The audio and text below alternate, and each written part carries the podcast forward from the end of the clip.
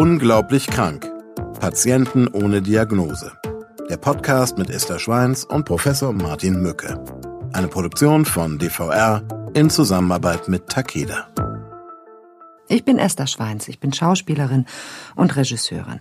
Und in meinen Augen ist es extrem wichtig, dass Menschen mehr über die Funktionsweise ihres Körpers wissen. Denn nur so, glaube ich, können sie für Ärztinnen und Ärzte von Patienten auch zum Partner auf Augenhöhe werden. Mein Name ist Professor Martin Mücke. Ich leite das Institut für digitale Allgemeinmedizin und auch das Zentrum für seltene Erkrankungen am Universitätsklinikum Aachen. Ich behandle Patientinnen und Patienten mit rätselhaften und oft quälenden Symptomen. Als Stefan erfährt, dass er an Morbus Crohn leidet, durchlebt er gerade einen akuten, schweren Schub der chronisch entzündlichen Darmerkrankung. Der junge Mann ist niedergeschmettert, als ihm der Arzt eröffnet, dass das einzig autonome Organ in seinem Körper bereits schwer geschädigt ist. Doch dann siegt sein natürlicher Optimismus und er nimmt sich vor, die Erkrankung wegzustecken.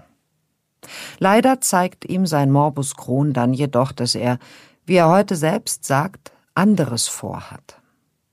Doch als wäre das Leben mit dieser unangenehmen und in ihrem Verlauf unberechenbaren Erkrankung nicht dramatisch genug, schlägt der Blitz drei Jahre nach der Krondiagnose ein weiteres Mal ein. Beim Gehen bemerkt Stefan, dass irgendetwas in seinem Oberschenkel pulsiert. Kurz darauf entdeckt er eine mysteriöse Beule, geht jedoch erst einmal nicht direkt zum Arzt, sondern nimmt ein Bad. Und tatsächlich verschwindet die Wölbung von der Größe eines halben Tennisballs wieder von ganz allein. Doch Monate später erhält Stefan eine weitere ernüchternde Diagnose. Eine seltene Begleiterkrankung von Morbus Crohn, von deren Existenz er zuvor noch nie gehört hat, wird ihn von nun an auf Schritt und Tritt begleiten. Hallo und herzlich willkommen zu unserem Podcast Unglaublich krank. Wir treffen uns in kleiner Runde heute anlässlich des Tages der seltenen Erkrankungen. Professor Dr. Martin Mücke und ich, Esther Schweins. Und wir haben zu Gast ganz erfreulicherweise einen Patienten einer seltenen Erkrankung, der eigentlich an Morbus Crohn leidet. Ein Morbus Crohn, der begleitet wird durch perianale Fisteln. Anders als bei unseren Podcasts, ähm, bei denen wir die Diagnose ja noch ein wenig geheim halten, ähm, kommt Kai bei unseren Special-Treffen, bei denen wir mit Patienten sprechen, direkt und sofort zu Beginn aus der Kiste. Stefan, herzlich willkommen. Wir freuen uns sehr, dass du bei uns bist, dass du mit uns sprichst und dass du einer seltenen Erkrankung deine Stimme verleihst.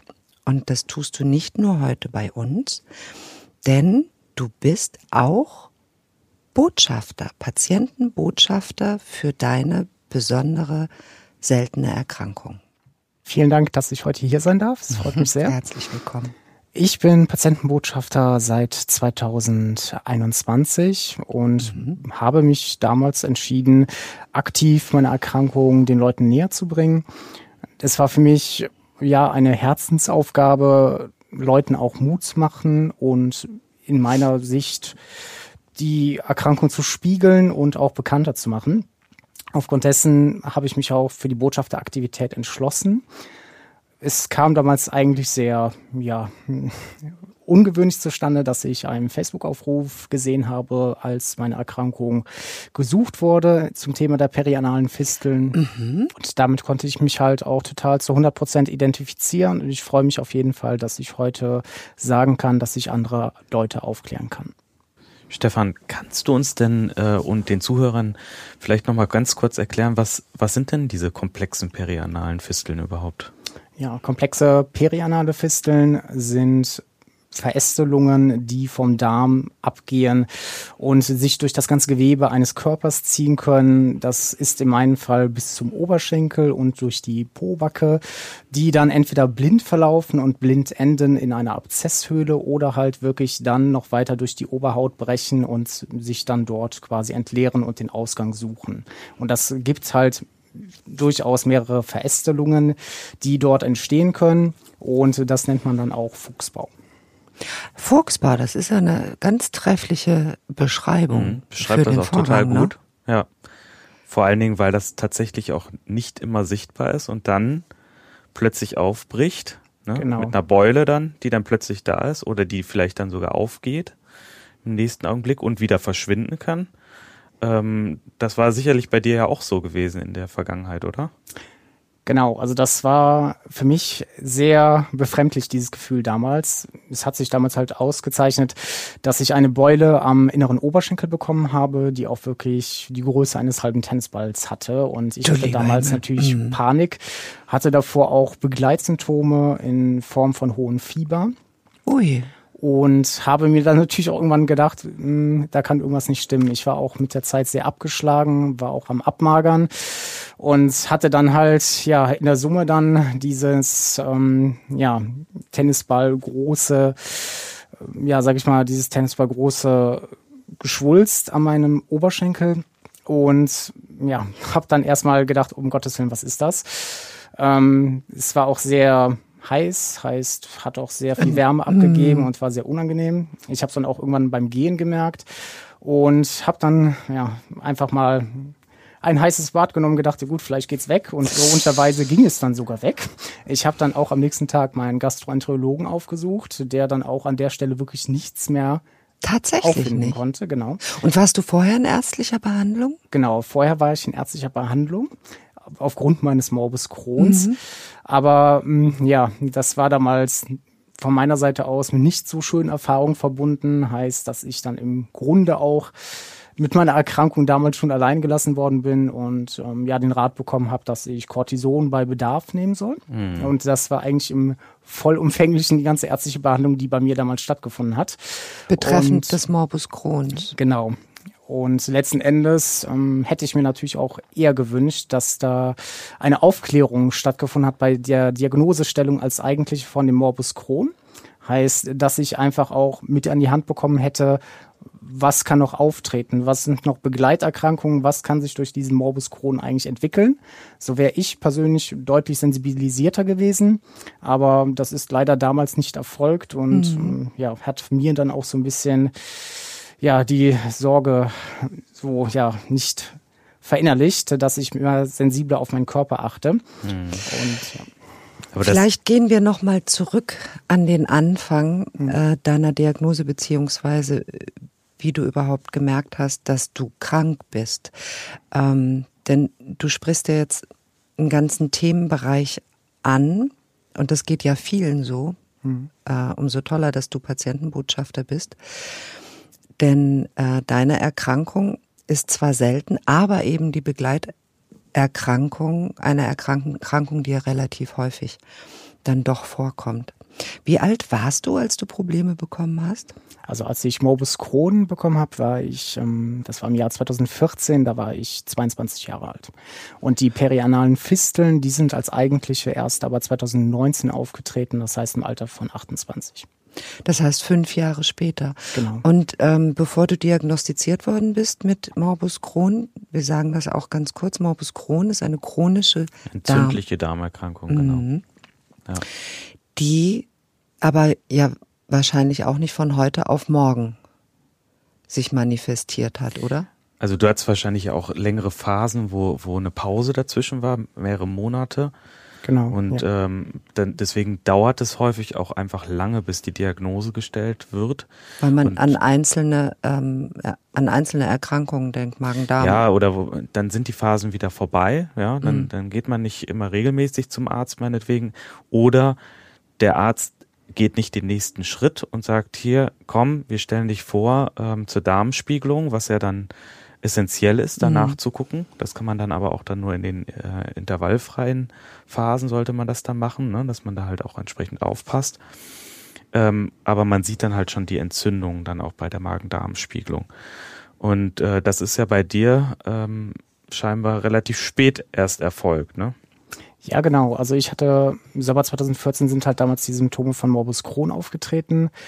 Und bis ich die Enddiagnose hatte auf Morbus Crohn, hatten wir wirklich November 2016, also es sind zwei Jahre vergangen, eben weil diese Schübe, wie man sie ja eben auch nennt, nicht kontinuierlich aufgetreten sind und es mir äh, dazwischen halt wirklich phasenweise auch wieder besser ging. Mhm. Magst du uns kurz erzählen, was so ein Schub ausmacht, was dann passiert? Ja, also ein Schub von einem Morbus Crohn kann man sich so vorstellen, dass der Körper dann quasi der Darm extrem entzündet ist. Mhm. Man hat sehr oft Durchfälle am Tag. Ich hatte damals phasenweise ja bis zu 16 Mal Durchfall. Ähm, es war echt unangenehm. Mhm. Man konnte sich kaum nach draußen bewegen, ohne ja das Risiko tragen zu müssen, dass man eben auf Toilette musste. Ähm, es zeichnet sich auch dadurch aus, dass man hohes Fieber bekommt, sich im Allgemeinen sehr, sehr schlapp fühlt, mhm. weil der mhm. Körper eben auch sehr wenig Nährstoffe aufnimmt. Mhm. Und ähm, natürlich auch aufgrund dessen geschuldet, habe ich zu der Zeit auch sehr viel abgenommen und ja. ähm, habe damals, glaube ich, ja, zehn Kilo verloren. Irre. Und Gewichtsverlust. Das ist ja. wahnsinnig viel. Also jetzt können Sie Stefan natürlich nicht sehen. Stefan sitzt ja hier bei uns. Du bist ohnehin eher eine schmale Person. Mhm. Ja, genau. Wie groß bist du, Stefan? Ich bin 1,70 Meter. Ja. Und aber ähm, mit der Zeit hast du ja auch viel dann mit der Ernährung getan, ne? Hast ja auch genau. viel umgestellt. Mhm. Ähm, du hast, ähm, hast dann auch die Ernährung äh, inwieweit verändert? Genau, also ich habe nach meiner ersten OP zu den perianalen Fisteln halt äh, den Film The Game Changer gesehen. Ja. Und habe seitdem dann halt für mich festgestellt, dass ich das einmal ausprobieren wollte, was die vegane Ernährung auf meinen Körper auswirkt und habe mich dann wirklich seit Oktober 2019 rein vegan ernährt und es geht mir substanziell besser. Also ich habe auch wieder an Gewicht zugenommen. Ich sah halt nach meiner ersten OP sehr ähm, schwach aus. Ich wurde damals auch ähm, parenteral ernährt, heißt mhm. künstlich das heißt ernährt. künstlich ernährt. Genau. Mhm. Und ähm, ja, seit ich mich vegan ernähre, habe ich auch deutlich wieder am Masse zugelegt. Also das kann man mit heute nicht vergleichen oder mit damals. Ich fühle mich deutlich fitter, deutlich ausgeglichener, bin aktiver, fühle mich im Allgemeinen körperlich umso besser. Also es hat mir sehr wertvoll weitergeholfen. Hm. Also du siehst, dass äh, Ernährung spielt hier eine deutliche Rolle. Ich finde es immer Wasser ein bisschen tragisch tatsächlich. Ähm, dass Patienten da selber den Weg gehen müssen, ähm, ähm, sich informieren müssen. Also ähm, ich finde es immer ganz, ganz wichtig, da auch direkt eine Ernährungsberatung mit an die, an die Seite zu bekommen, ja, und ich sich glaube, darüber dann auch die Informationen zu holen und mhm. Unterstützung zu holen. Das ist, hätte, hätte dir ja auch viel Zeit erspart, ne? Auf jeden Fall, ja. Du hast mir selber, Martin, erklärt, es gibt in der Behandlung so große Unterschiede. Genau. Ein Arzt hat die Ernährung als sein Steckenpferd und informiert und nimmt seine Patienten an die Hand oder schickt sie weiter zum Ernährungsberater. In einer anderen Praxis findet das überhaupt nicht statt, mhm. keinerlei Aufklärung, so dass wir empfehlen, sich an Selbsthilfegruppen zu wenden, dass man sich organisiert, dass Patienten untereinander kommunizieren, so dass nicht jeder Patient mit seiner Diagnose wieder bei Null anfangen muss, sondern eben Ratschläge, wie zum Beispiel von dir heute, bekommen kann. Und umso wichtiger ist, dass du Patientenbotschafter bist und über eine Erkrankung berichten kannst, mit der sich jemand, der frisch diagnostiziert ist, wahrscheinlich unheimlich alleine fühlt und eben nicht all eins im Sinne von, ich bin zusammen mit dem All, sondern ich bin einsam, weil es eben wirklich so selten ist und so fast unvorstellbar ist. Also hier nochmal ein Dank an dich. Ja, und die, die Selbsthilfegruppen sind so gut organisiert, teilweise, mhm. ja, muss man sagen, dass äh, sie genau wissen, wo sind die entsprechenden Behandler, wo kriege ich die Informationen, mhm. sie verfügen über Informationsmaterialien und unterstützen natürlich dadurch dann auch die Behandlerseite. Ne? Also ja. das, äh, das ist ein, ein Geben und Nehmen. Der informierte Patient äh, steht im Mittelpunkt, ja, oder das ist das Ziel. Aber da, wie du es schon gesagt hast, fließen ganz viele Punkte ein. Das ist einmal der Arzt und die Ärztin selber, die mhm. den Patienten informieren, soweit sie es können. Dann die Selbsthilfegruppen. Ja. Ne? Und dann alles, was nur so drumrum kommt, ne? also Ernährungsberatung und so weiter. Also das sind ja viele Fachdisziplinen, die in so eine Behandlung dann auch eingebunden werden müssen. Ne? Und äh, das ist halt äh, total wertvoll, wenn man da die Informationen dann gebündelt bekommt. Ähm, Stefan, aber wie war das denn wie hast du denn äh, den Diagnoseweg für dich erlebt? Also ich meine, du hast gesagt, das hat ja relativ lange gedauert. Das ist ja auch ein Thema, was wir hier im Podcast ganz häufig auch mhm. immer wieder thematisieren. Und äh, hast du vielleicht auch äh, in der Zwischenzeit so den Glauben an die Medizin verloren oder wie war es für dich? Ja, es war für mich halt wirklich so ein Moment, wo man sich in erster Linie so ein bisschen alleingelassen fühlt. Ähm, ich finde auch, das ist ja sowieso ein schambehaftetes Thema, mhm. wo auch gewiss nicht jeder so leicht drüber reden kann. Ähm, demnach finde ich das schon ja, schwierig, manchmal auch, ähm, wenn ich andere Betroffene höre, die eben auch damals mal oder meine damalige Meinung eben vertreten und halt auch sagen, gut, ich fühle mich alleine damit und ich weiß auch nicht so recht, ob ich bei meinen Ärzten gut aufgehoben bin. Mhm. Bei mir hat es halt wirklich zur Diagnosestellung wirklich auch sehr, sehr lange gedauert. Und letzten Endes, ähm, ja, war dieser halbe Tennisball ja quasi verschwunden und mein Gastroenterologe meinte damals auch nicht unbedingt, dass er mit mir ein MRT machen müsste. Im Umkehrschluss heutzutage finde ich unvorstellbar. Und ähm, ja, es war ja dann wirklich, bis diese Fisteln diagnostiziert worden sind, nochmal ein halbes Jahr vergangen und dann wirklich auch wirklich, als es zu spät war und der Abzess nach außen gekommen ist und diese mhm. Fistel eben auch und ich Probleme beim Gehen hatte oder Schmerzen kaum noch gehen konnte und auch unter Kachexie litt, heißt, dass ich richtig stark abgemagert bin. Und ich finde, das hätte man halt alles, ähm, ja, vermeiden können, wenn man. Ja, weil das ja ein hochentzündlicher Prozess ist und Martin, klär uns auf. Ich meine, da da geht's doch dann auch um den Ausschluss einer Sepsis genau. irgendwann. Ne? Also das, meine, das ist eben das Thema. Menschen. Wenn man das zu spät äh, behandelt und entsprechend gegensteuert, dann äh, steht eine Sepsis auch äh, ja kurz bevor. Ja? Und das war ja bei dir auch so gewesen. Genau. Ähm, und ja, bis dann im Endeffekt die Diagnose auch darüber dann gestellt werden konnte. Also nach einem Schock war es dann für dich auch entsprechend wahrscheinlich eine Erleichterung, dass dann ja dann die Diagnose gestellt werden konnte. Ne?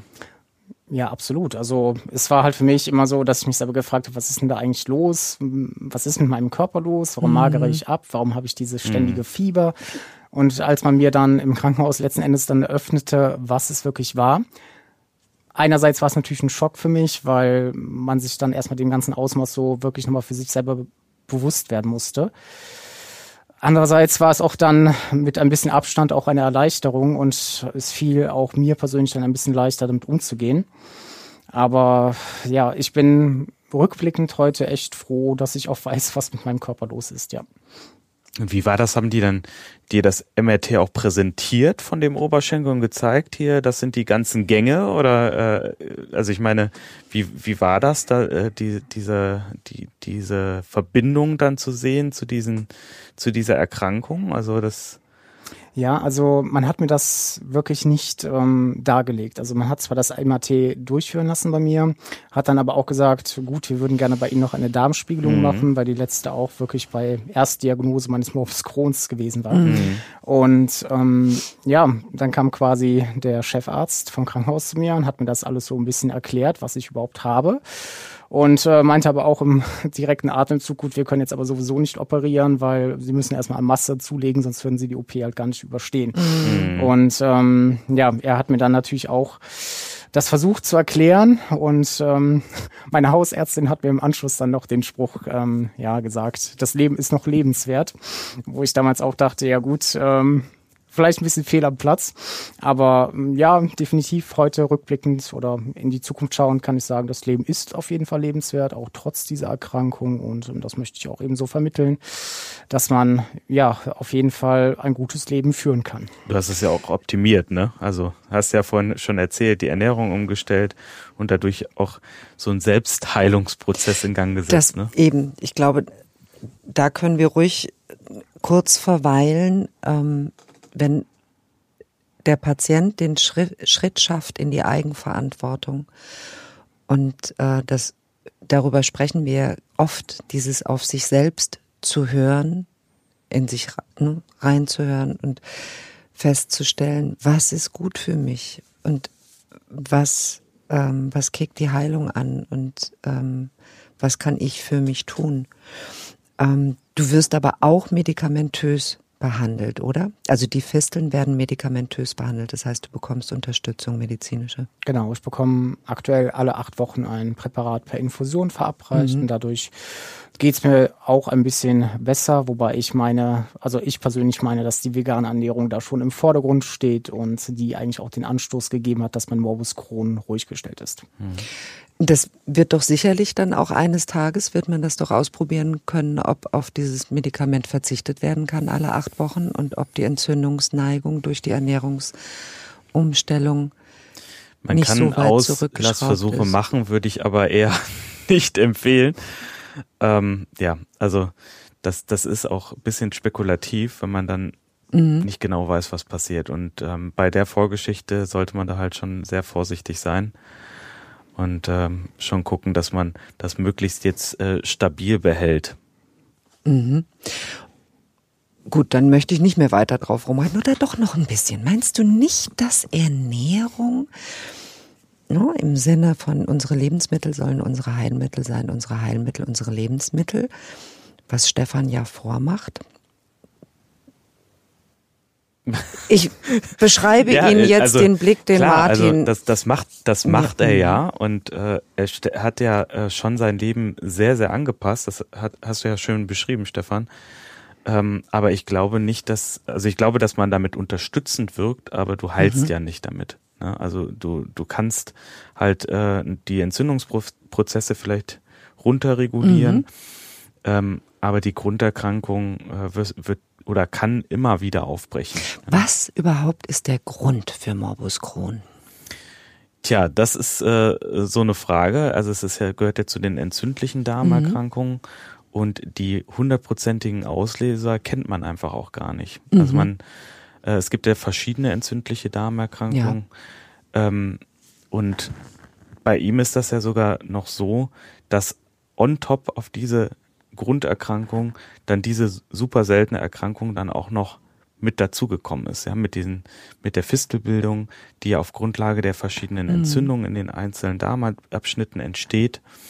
Und ähm, ja, das muss man jetzt erstmal wieder ruhig stellen. Also du musst gucken, dass die Grunderkrankung einfach möglichst ruhig gestellt wird. Das macht er mit dem Präparat. Und, äh, und dann wird man sehen, und der Ernährung, und dann wird man sehen, was das für ein Ausmaß hat auch in den nächsten Jahren. Ne? Vermisst du etwas an deinem Leben, was du vor deiner Erkrankung genießen konntest, was dir heute nicht mehr möglich ist?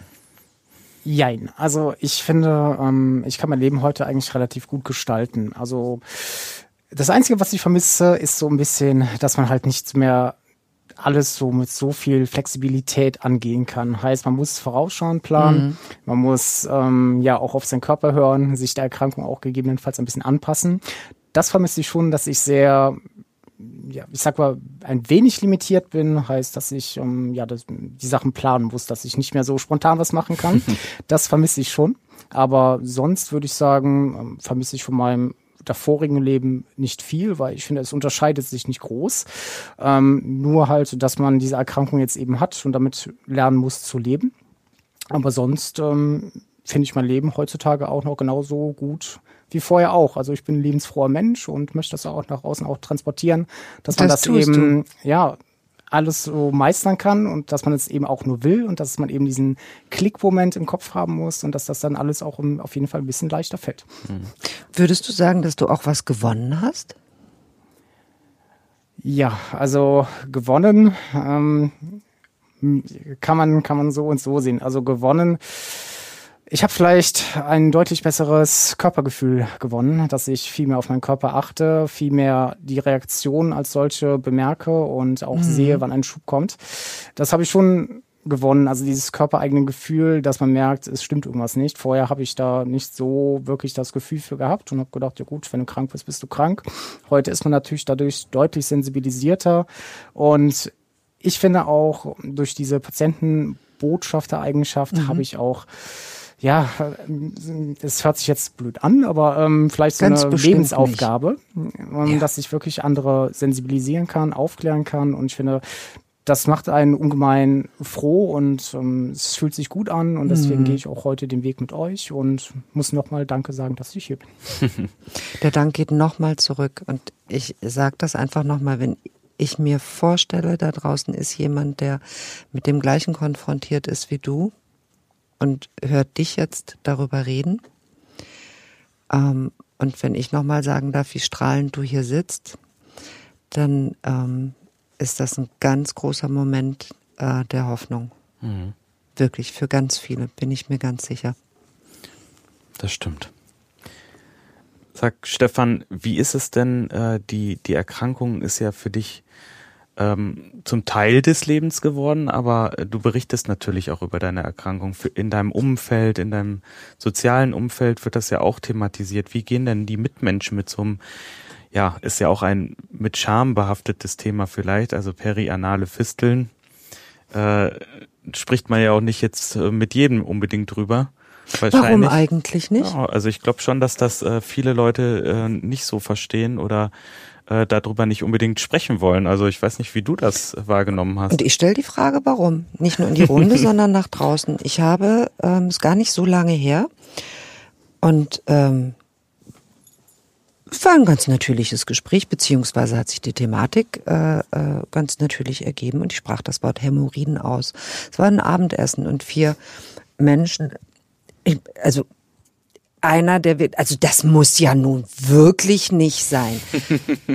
Ich möchte ganz kurz sagen, Hämorrhoiden hat man früher, offensichtlich hat man das immer sehr ungern ausgesprochen, man hat die auch Goldadern genannt. Goldadern. Hämorrhoiden.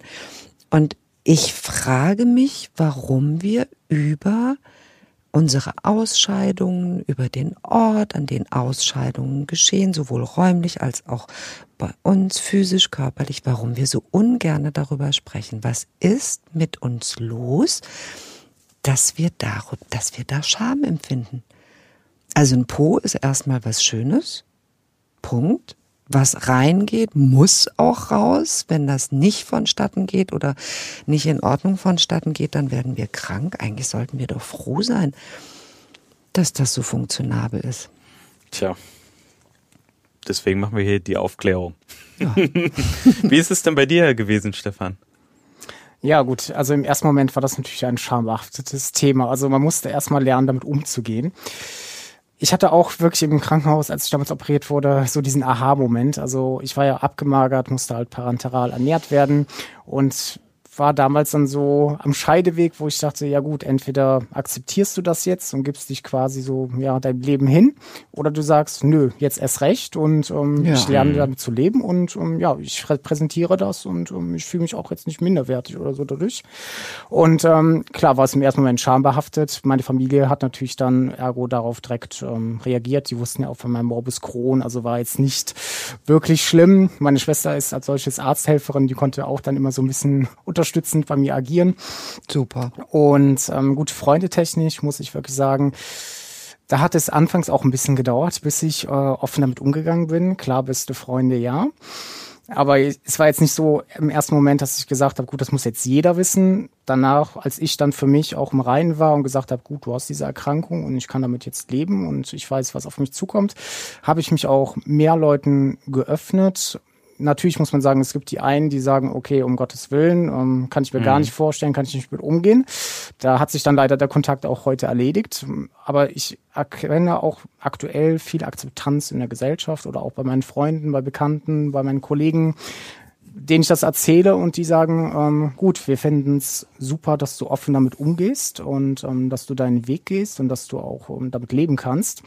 Demnach finde ich das anfangs immer ein bisschen schwierig, weil man erstmal diesen Moment für sich finden muss, dass man damit umgehen kann. Und sobald dieser, finde ich, erreicht mhm. ist, diese ganze Denke im Körper oder im Körper, im Kopf einsetzt, dass man eben dann für sich auch selber bereit ist und ja, damit auch super leben kann und das auch so ausrichten kann. Super, ja. Ja, so kann eine Schwäche auch zu einer Stärke werden. Genau. Stefan, was rätst du denn Menschen mit unerklärbaren Symptomen oder einer nicht diagnostizierten Erkrankung? Ja, was ich ähm, Menschen rate, ist auf jeden Fall ähm, nicht so wie bei mir, ähm, vielleicht ein bisschen darauf zu pochen, auf eine Diagnose, mhm. auch öfters mal den Arzt aufzusuchen, ähm, sich gegebenenfalls auch eine zweite Meinung einzuholen und ähm, sich gegebenenfalls auch zu vernetzen, wenn man die Erkrankung kennt, eben darum auch, um verschiedene Sichtweisen kennenzulernen. Das hat mir persönlich immer sehr geholfen. Ich bin in verschiedenen Selbsthilfegruppen für Morbus Crohn und mhm. Perianale Fisteln und ich finde es einerseits auch spannend zu sehen, dass die Erkrankung bei jedem etwas anders ist und die ganzen verschiedenen Blickwinkel, die ich dadurch gewinnen kann, das ist für mich schon sehr viel, ja, sehr viel wert und also der Austausch mit den Betroffenen meinst du? Mhm. Ja. Genau, genau. Das ist auf jeden Fall etwas, was ich jedem so empfehlen kann, weil man merkt erstmal, man ist nicht allein, man hat diese zusammen diesen Zusammenhalt untereinander und man unterstützt sich gegenseitig. Das finde ich, das ist wirklich viel wert. Und den ersten Kontakt auch mit äh, anderen Betroffenen ähm, hast du wie gefunden? Direkt über eine Facebook-Gruppe oder ähm, wie genau, ist das zustande es gibt gekommen? Eine App, die heißt ähm, CED oder das CED-Forum und ähm, da habe ich mich dann angemeldet. Da findet man auch diverse Unterkategorien von den verschiedensten Themen über Partnerschaft, über Freunde, über Sozialisierung, mhm. über Arbeitswelt, über Medikamente, über die Diagnose als solche. Mhm. Und ähm, darüber haben wir auch dann eine WhatsApp-Gruppe gegründet oder beziehungsweise viele angefragt, können wir das nicht untereinander mal so machen. Und ähm, ich bin da beigetreten und seitdem ja, schreibt man sich quasi jedes Mal und ähm, man hört, wie es den anderen so geht. Und ich finde das unglaublich wertvoll. Wie viele machen da so mit? Also gibt es, damit man sich das so ein bisschen vorstellen mhm. kann, wie viele äh, Betroffene sind in solchen Gruppen? Ja, also ich bin in verschiedenen Gruppen. Mal gibt es die etwas kleineren Ableger, die vielleicht ähm, ja auch für sich das noch nicht so akzeptiert haben, dann eher so untereinander bleiben wollen.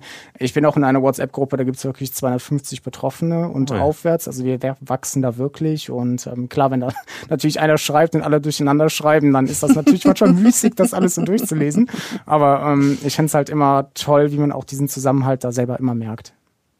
Hast du Freundschaften gewonnen dadurch? Ja, auf jeden Fall. Also natürlich ist es was anderes, wenn man natürlich noch einem Menschen gegenüber sitzt, der diese Erkrankung selber hat, der mhm. weiß, wie du dich fühlst, der weiß, wie es dir geht, der weiß, wie du reagierst, warum du reagierst. Mhm. Und ähm, dadurch haben sich auch neue Freundschaften gebildet, ja. Mhm. Du bist da ja in einer riesen Community drin, das hast du uns ja gerade schön erzählt. Aber glaubst du, dass auch so von äh, politischer Seite genug für Patienten ohne Diagnose getan wird? Ja, also von der politischen Seite weiß, ja, bin ich so ein bisschen zwiegespalten. Also ich finde, man hat ja das Recht auf einen Arzt oder auf eine ärztliche Behandlung. Das ist ja Gott sei Dank in Deutschland so gegeben, dass wir ähm, ja eines unserer Grundrechte haben, mhm. eben eine Krankenversicherung zu besitzen. Ähm, natürlich ist es die Frage, wie man das eben ausübt und ähm, ob man Ärzte aufsucht oder eben nicht. Mhm. Von politischer Seite gibt es natürlich ganz viele Initiativen, die auf verschiedene Erkrankungen eben auch hinweisen. Aber ich würde mir natürlich auch da verschiedene Kampagnen wünschen. Das heißt, dass man auch viel umfassender aufklärt. Und ähm, bestimmte Tage, es gibt ja auch den CED-Tag, vielleicht auch mehr promoted, dass man halt auch darüber hinaus ja eben diese Erkrankung kennenlernt. Und ich fände es halt schon wünschenswert, wenn die Politik da vielleicht auch mal ein bisschen aktiver vorgehen würde. Da bist du weiter als wir. Wann ist der CED-Tag? Der ist am 19. Mai. Ui, wow. ja, liegt also noch vor uns. Gut. Gut, wir werden uns die notieren. Vielleicht kommst du uns dann nochmal besuchen. Das kann ich gerne machen, ja. Das würde mich freuen. Gibt es einen Lebenstraum, den du dir noch erfüllen möchtest? Ja, ich würde gerne einmal eine Weltreise machen. Jetzt muss ich natürlich sagen, durch die Fisteln, durch die Öffnungen ist das natürlich wieder auch ein bisschen limitiert, dass ich nicht unbedingt ins Wasser kann. Es gibt ja bestimmte Bakterien, zum Beispiel in der Ostsee, die, wenn die in den Blutkreislauf eindringen können, ähm, ja, mhm. ganz schön viel mhm. anrichten können. Das ähm, beschränkt natürlich einen wieder irgendwo. Aber gut, dann sage ich mir, ja gut, da gehst du halt nicht ans Meer, aber du kannst ja vielleicht am Strand liegen, braun werden und ähm, was anderes sehen immerhin. Deswegen, das ist auf jeden Fall ein Lebenswunsch, den ich mir noch erfüllen möchte, ja. Das wünschen wir dir auch. Und ich wünsche dir natürlich, dass deine Fisteln heilen, auf dass du doch ins Wasser kannst. Das wäre natürlich das Optimalste, was geht, genau. Was halten wir denn davon, Martin? Finde ich ein guter, also erstmal ein schöner Wunsch, also mhm. und eine, ähm, ist ein guter Plan. Und ich glaube ja, dass auch äh, forschungstechnisch ziemlich viel getan wird in den Bereichen. Gerade auch bei den entzündlichen Darmerkrankungen tut sich ja einiges. Gut beforscht ist der Ausdruck, ne? Ja, gut beforscht, mhm. genau. Und ähm, ja, ich sehe das jetzt nicht für unmöglich, dass man da in naher Zukunft auch noch bessere Präparate findet. Ne? Ja. Und wer weiß, vielleicht gehst du ja als Patientenbotschafter auch noch auf große Reise. Gut, das kann natürlich sein, ja. Und dann könntest du das miteinander verbinden. Was glaubst du denn ähm, vielleicht abschließend, wie man äh, das Bewusstsein für die seltenen Erkrankungen noch weiter steigern kann? Also wir wollen ja hier auch immer ein bisschen mhm. noch Impulse sammeln und äh, sind da natürlich an deiner Meinung sehr interessiert. Ja, ich finde halt, die Aufklärungsarbeit muss als solche ja, viel besser intensiviert werden. Also ich finde das mit eurem Podcast schon mal eine richtig gute Sache. Heißt, dass man sich das anhörte, dass man diese Diagnosen kennt. Ähm, ich würde es mir auch vielleicht wünschen, dass, ähm, wenn Arztpraxen zuhören, dass vielleicht die Aufklärung als solche direkt eben bei Diagnosestellung erfolgt. Heißt, mhm. dass man vielleicht nicht nur die Grunderkrankung kennenlernt, sondern vielleicht auch einen Überblick über die ganzen Nebenerkrankungen bekommt. Heißt, dass man mhm. einfach sensibilisierter ist. Und ähm, da würde ich mir auch halt ja den Wunsch äußern, dass man vielleicht so Flyer irgendwie erstellt und verteilt oder eben auch, dass man auf diverse Apps hinweist, die es gibt, damit wir uns noch mehr vernetzen können. Das ist diesen das ist lustig. Heute Morgen beim äh, Frühstück hatten Martin und ich darüber gesprochen, dass ähm, der Arzt oder die Praxis an sich das ja alles gar nicht alleine machen muss. Es muss den Verweis geben. Genau. Es muss dieses an die Hand ist das Net Netzwerk, ne? Das mhm. Netzwerk muss da sein. Und ähm, klar, man muss einfach wissen, wohin man schickt. Ja, ja auch wenn ich mir jetzt anhöre, ne, wie ihr vernetzt seid miteinander, eigentlich fällt der Patient dann dort in ein gemachtes Bett voller Informationen und voller Unterstützung. Mhm. Genau. Welche Bedeutung hat denn der Tag der seltenen Erkrankung für dich? Ich finde halt heute, okay, rückblickend hätte ich gesagt, gut, den hätte ich vielleicht so damals nicht wahrgenommen, als mhm. ich gesund war. Und heute kann ich wirklich sagen, dass das eine richtig gute Sache ist, dass man aufklärt, dass andere Leute eben ja wissen oder bezieh beziehungsweise sensibilisierter werden für spezielle Erkrankungen. Und ähm, ich finde es halt für mich auch persönlich immer interessant, dass man einfach etwas mitnehmen kann, dass man sich nicht als solches, als jemand betrachtet, der hat eine Erkrankung, man ist alleine, sondern dass man halt auch dafür ein Bewusstsein entwickelt. Es gibt ganz viele unterschiedliche Erkrankungen und jeder Mensch ist anders und jeder Mensch ist mit diesen Erkrankungen anders. Mhm. Und ich finde es ungemein wertvoll, einfach darüber aufgeklärt zu werden, wie es anderen Menschen ergeht und wie die ihr Leben gestalten. Deswegen finde ich diesen Tag wirklich spitze. Ein super Schlusswort. Super Stefan. Schlusswort. Sind wir nicht alle ein bisschen Bluna? und können wir nicht alle voneinander lernen? Das können wir. Danke, dass du heute Zeit für uns gehabt hast. Sehr gerne. Und dass du dich stellst. Vielen Dank. Ich danke euch.